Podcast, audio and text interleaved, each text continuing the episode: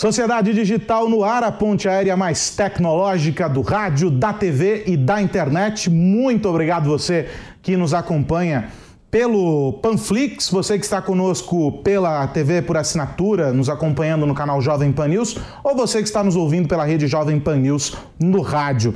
No programa de hoje vamos falar sobre inovação, vamos falar sobre como a tecnologia chegou ao agronegócio e chegou com tudo e não é de hoje. Vamos falar também sobre o SAS, a maior companhia de analytics do mundo, que realizou nessa última semana um evento importantíssimo nos Estados Unidos. Como sempre, ele que é chiquérrimo, André Miceli, esteve lá e vai trazer para a gente os principais insights do mundo do analytics para gente. Vamos começar então falando sobre o agronegócio. Não é de hoje que o agronegócio é referência quando o assunto é tecnologia. E pode parecer estranho, ainda hoje, em 2023, para muita gente, dizer que o agronegócio é altamente tecnológico. Mas para fazer com que uma fruta, um vegetal, ou até mesmo uma carne que chega até você chegue com a qualidade que chega, é preciso investimento em tecnologia nas mais diversas frentes. E a gente está falando de tecnologia digital e a gente está falando também sobre hardware, sobre equipamento. A Camila Yunes esteve na AgriShow, que é a principal feira do setor aqui no estado de São Paulo, que reúne uh, representantes de empresas de diferentes frentes de atuação no agronegócio e conta pra gente como a tecnologia está presente no cotidiano do agro e o que vem por aí. Vamos assistir. Alimentar cerca de 800 milhões de pessoas não é tarefa fácil e este tem sido um dos papéis do Brasil no comércio internacional. Mas quando se fala em atender essa grande demanda do mercado, é inevitável esbarrar na agricultura 4.0. A semente do avanço tecnológico já foi plantada em um dos setores mais representativos do PIB brasileiro. Pulverização por drones, sistemas de dados na colheita, inteligência artificial e conectividade. Tudo isso já faz parte da realidade do agricultor brasileiro. Através de um sistema de dados instalado em colheitadeiras, o produtor tem um mapa de plantação em tempo real, como explica Guilherme Belardo, líder de desenvolvimento de novos negócios da Climate Field View. Ele pode ver que a umidade, por exemplo, do grão está muito alta, que essa informação é dada aqui no talhão, ele pode tomar a decisão de parar ou continuar a colheita dependendo da umidade do grão. O sistema possibilita também que a máquina fique em piloto automático com apenas um clique, o que facilita o trabalho manual. Outra tecnologia que tem ganhado cada vez mais espaço no mercado é o drone de pulverização. E através desse controle é possível pilotar o equipamento, mapear a área que será pulverizada e até definir o tamanho da gota do defensivo agrícola. O tamanho e o custo do drone são atrativos, sobretudo para pequenos e médios produtores, como conta o gerente de vendas da Geoag, Leandro Santos. Hoje uma máquina, um pulverizador, para fazer o equivalente, nós estamos falando toneladas. O drone a gente fala em quilos. Então, numa caminhonetinha você consegue levar o drone e até a sua lavoura. Já um pulverizador, você precisa de um barracão, uma estrutura maior. Então, compactação do drone, toda a tecnologia de um pulverizador está compacta em um drone. Então, a grande vantagem do drone também é a mobilidade. Com o equipamento é possível delimitar com mais precisão a área pulverizada, trazendo menos desperdício e evitando defensivos em focos que não precisam. Além disso, modelos novos garantem mais segurança ao operador, como explica o agrônomo Aurélio Freitas. O operador não vai precisar ficar tocando a ponta, ter esse acesso mesmo com os EPIs há um risco maior, uma exposição maior de uma contaminação. Tanta automatização gera um questionamento. As máquinas estão substituindo o trabalho do homem? Então, a capacitação dessas pessoas está cada vez maior. A gente até brinca, por exemplo, na, na, época de cana, que os cortadores de cana hoje são operadores de máquina. Então, não é que houve uma, um êxodo desses operadores no campo. Eles foram mais qualificados para que possam ter outras funções e essas funções exijam que eles entendam um pouquinho mais de tecnologia. Novas tecnologias se somam ao cuidado com o meio ambiente. A energia solar, por exemplo, exemplo, além de sustentável, tem se tornado atrativa para os produtores rurais que buscam economizar energia. Anderson Oliveira, presidente da Ecopower, ressalta o olhar desses agricultores. Ele está preocupado com a origem do produto, ele está preocupado com a importância que a empresa dá para a questão sustentabilidade, né?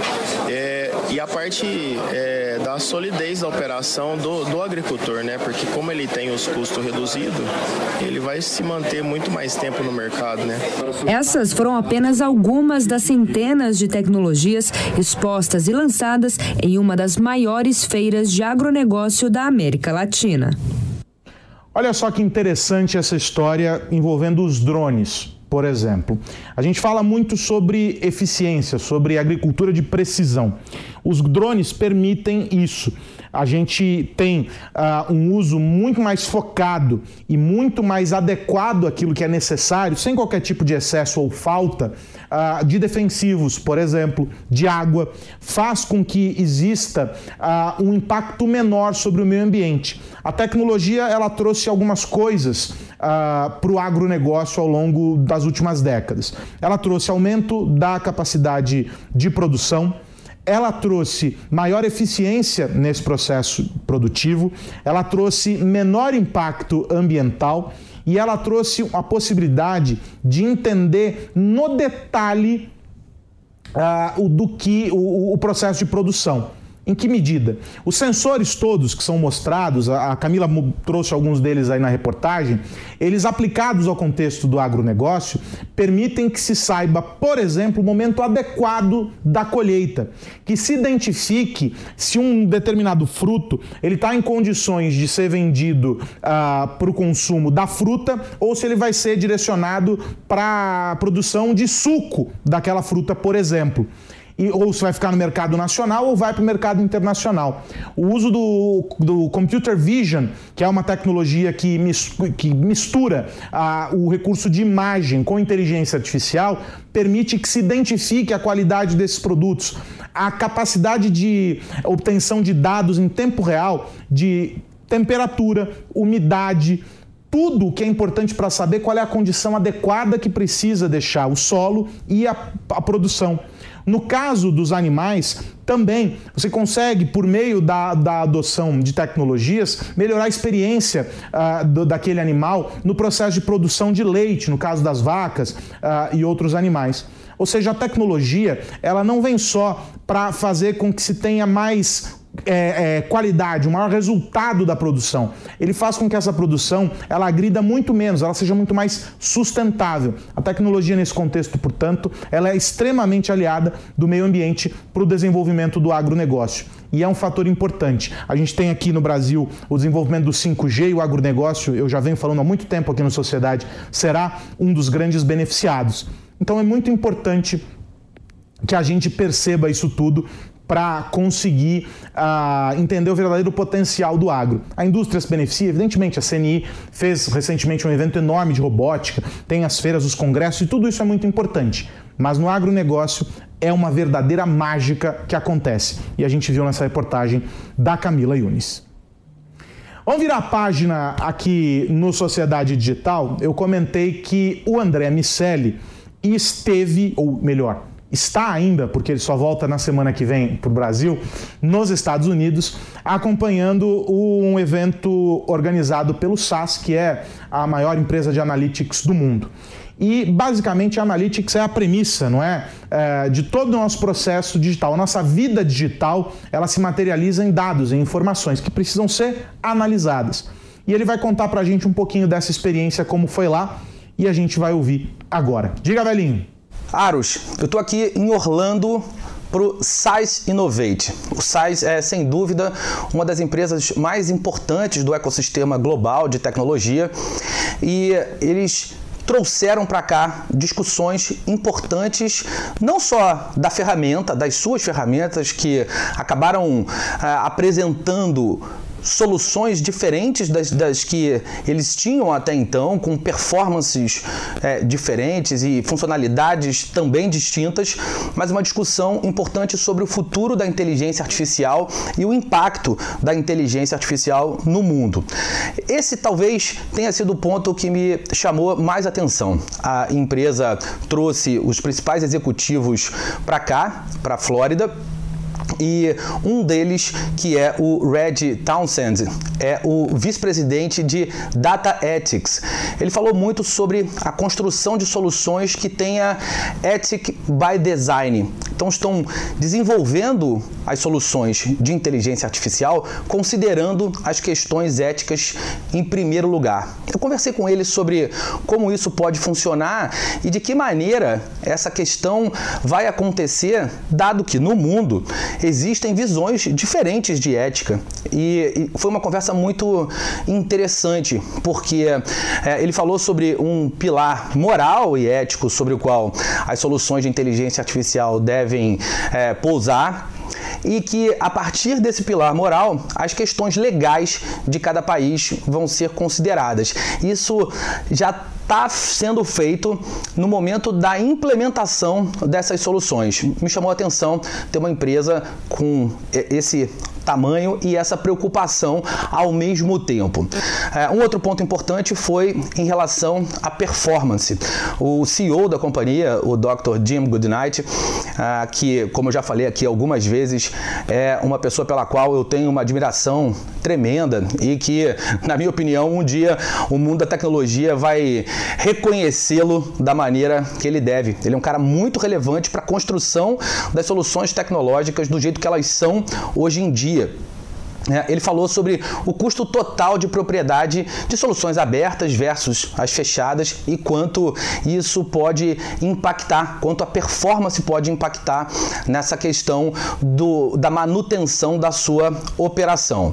A, o evento foi é, teve como mestre de cerimônias a CMO global da companhia, a Jen Chase, que fez um excelente trabalho é, não só divertindo as pessoas Houve um, um show de mágica que Aros me deu é, uma certa irritação em alguns momentos pela forma como a, a, as coisas foram conduzidas e, e as mágicas que, que, que, que, o cara fez, que no final das contas acabou se desdobrando é, num conteúdo que tinha uma associação com o nome do evento, mas também é, com as trilhas que foram feitas por segmentos de negócio e os conteúdos mais amplos, os conteúdos mais abertos que vão ser explorados daqui a pouco, porque eu conversei com o Marvel Portela, que é vice-presidente sênior para as Américas, e ouvi dele não só as conclusões principais do evento, mas certamente ah, os desdobramentos que ele terá no Brasil, de que forma as empresas brasileiras vão lidar com tudo que foi apresentado por aqui. Vamos lá assistir a entrevista que eu fiz com o Marvel. André Miceli deu o gancho e eu faço o convite. Vamos acompanhar então esse bate-papo com o Marvio Portela, ele que é vice-presidente do SAS para os Estados Unidos, para o Caribe, para a América Latina e é uma figura incrível, um cara que conhece muito desse mercado e, evidentemente, um papo sobre tecnologia e inovação tem que ter o Marvio envolvido. Vamos ver esse bate-papo do Miceli com o Marvio Portela. Marvio, em primeiro lugar, parabéns pelo evento. E eu quero começar te perguntando o que foi o Size Innovate e qual o objetivo da conferência. Cara, eu diria o Size Innovate, é, eu estava até comentando isso com alguns clientes que o feedback foi muito positivo. A gente até 2019 a gente fazia o que a gente chamava do SAS Global Forum, né? Então era um evento grande, uh, um evento, sei lá, o último deve ter tido entre 8 e 10 mil pessoas. E esse evento ele cobria dois papéis. Ele era um evento de usuários com um track executivo. O que, que significa isso? O evento de usuários, onde realmente você olha a tecnologia mais no detalhe, onde você olha o código mais no detalhe, ou seja, é realmente para quem está com a mão na massa, para o usuário que está super envolvido na codificação. Mas mesmo, uh, no mesmo, ao mesmo tempo que a gente fazia esse uh, uh, o track de usuários, a gente tinha um track executivo. Isso foi até 2019. 2020 a gente sabe o que aconteceu, por conta da pandemia, a gente não teve evento em 20, não teve evento em 21. Em 22, a gente falou, cara, a gente precisa voltar a tocar nos clientes, os parceiros, a estar tá por aí. Criamos o Innovative On Tour. Eventos menores rodando o mundo. Inclusive a gente teve junto uh, uh, no do Brasil, se eu não estou enganado. Então a gente fez uns seis nos Estados Unidos. Uh, então Nova York, Cary, Chicago. A gente fez Brasil, a gente fez Roma, Paris, Singapura e foi no segundo semestre do ano passado. Foi mó barato. E a gente fez questão de, em todos esses eventos, levar os executivos principais da companhia. Então você tinha o CTO da companhia, o Brian Harris, você tinha o CIO da companhia, responsável por cloud, que é o Jay Upchurch, você tinha a Jane Chase, que é a CMO da companhia, em alguns você tinha o Dr. Goodnight. E foi muito bacana. O feedback dos clientes foi muito bom. E deu aquela sensação de que a gente podia fazer uma coisa um pouco maior, porque o mercado está preparado de novo para isso. Né? Vide os eventos que têm acontecido. Então nós tomamos uma decisão de fazer o seguinte. Esse ano nós estamos fazendo três coisas interessantes. Uma, fizemos esse Innovative Orlando, onde a gente concentrou os clientes dos Estados Unidos, mas eu também posso te dizer, a gente tinha quase 200 clientes da América Latina, a gente tinha clientes de, da Ásia, da Oceania, clientes da Europa. E foi um evento de mil e poucas pessoas convidadas, vamos dizer assim, fora o staff nosso. O objetivo foi um objetivo mais executivo, onde a gente tinha os keynotes e a gente tinha os tracks por indústria. Então a gente tinha executivos nossos falando, mas principalmente clientes contando os seus casos. Não tem coisa melhor para você tangibilizar o que está acontecendo, o uso, do que você pedir para um cliente seu contar o seu caso, porque depois que ele conta o caso, quem está assistindo vai lá e conecta ele no corredor, no almoço, no jantar, no coquetel, para saber mais detalhes. E aí, só para acrescentar, a gente vai fazer no segundo semestre ainda o Innovate On Tour, agora em maio e junho está indo para a Europa, por exemplo. E a gente tem em setembro, se eu não estou enganado, o evento de usuários que agora chama SaaS Explore, que vai ser em Las Vegas. Então a gente quebrou um pouco aquilo que era o Global Forum e a gente tratou dessa maneira que eu expliquei para você. E quais são as diferenças do que a gente viu aqui para o que já existia no mercado e além disso, também quero ouvir de você os, os highlights, especialmente do ponto de vista tecnológico. Olha, os highlights são vários highlights. Eu vou tentar puxar alguns aqui uh, de cabeça. Eu, eu comentei ainda há pouco. Um dos highlights para mim foram de fato os tracks por indústria. A gente teve uma qualidade de conteúdo de casos de uso. Né? A gente teve clientes de mídia falando, teve clientes de, de finanças, insurance, clientes de governo, e cada um ou falando de segurança pública, inteligência na segurança pública, ou falando de, de, de asset liability management, ou falando de, de a, a redução de churn, ou falando de, de, de, de como coletar melhor. Então eu diria que isso é um highlight para mim de verdade. Highlight tecnológico, eu acho que a tecnologia que está por trás de tudo hoje do SaaS é o SaaS VAE 4.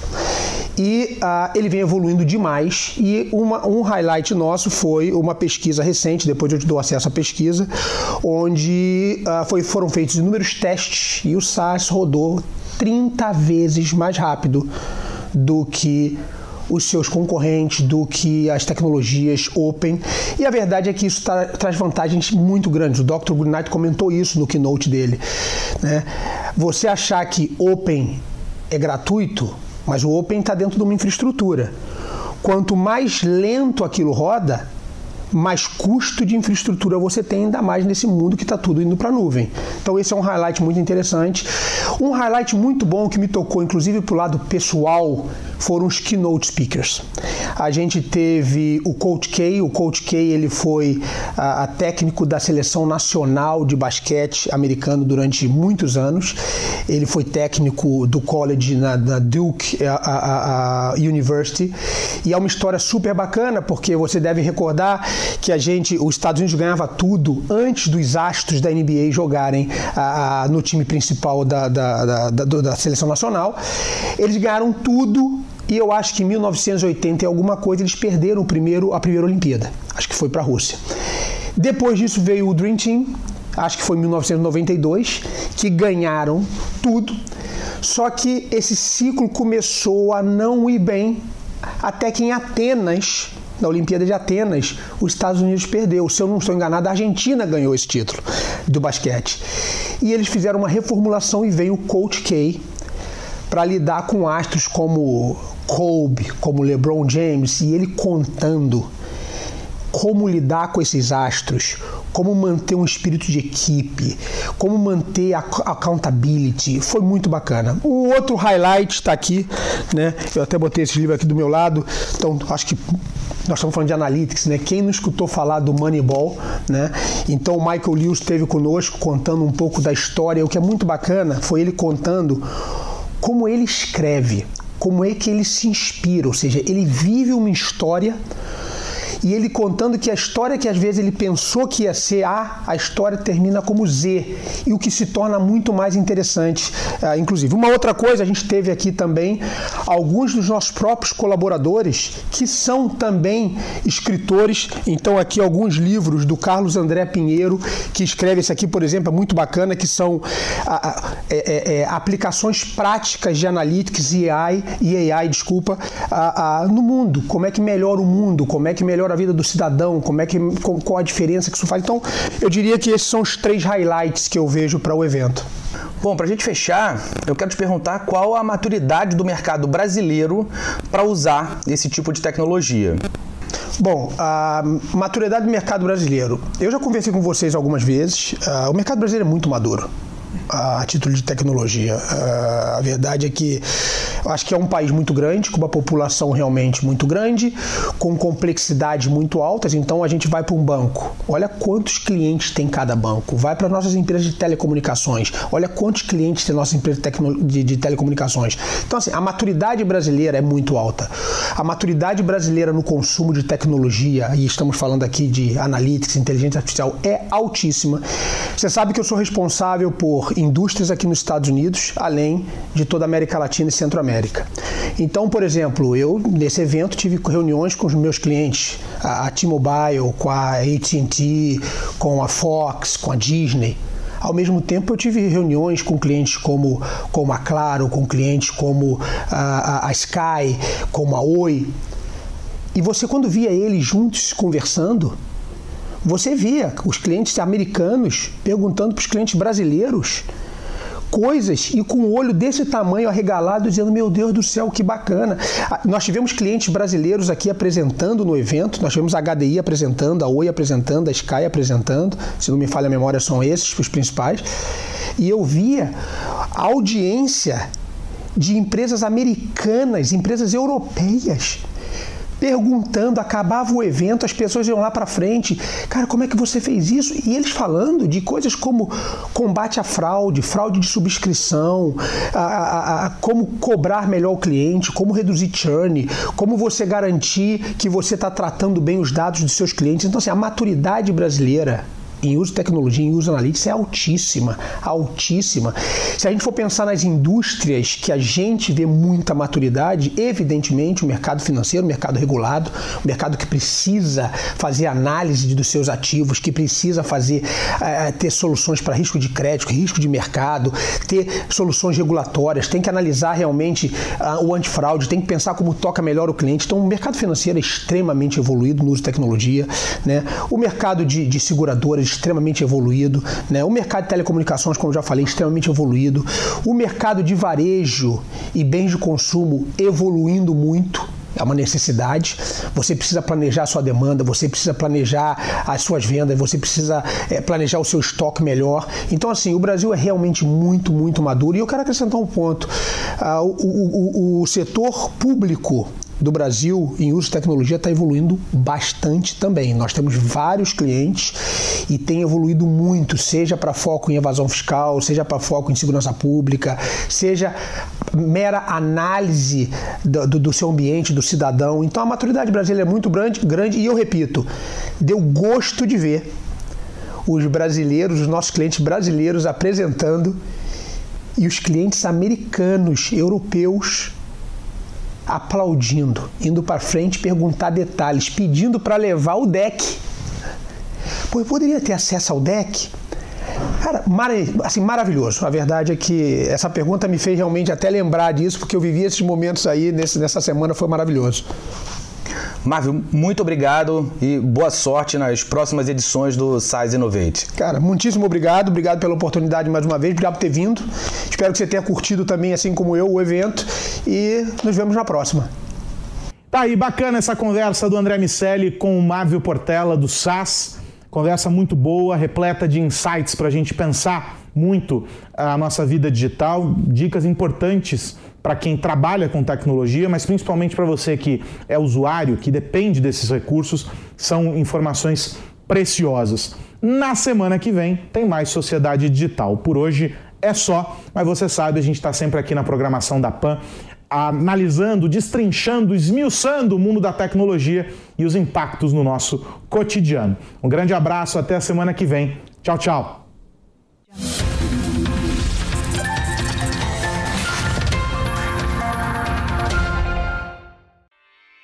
Realização Jovem Pan News.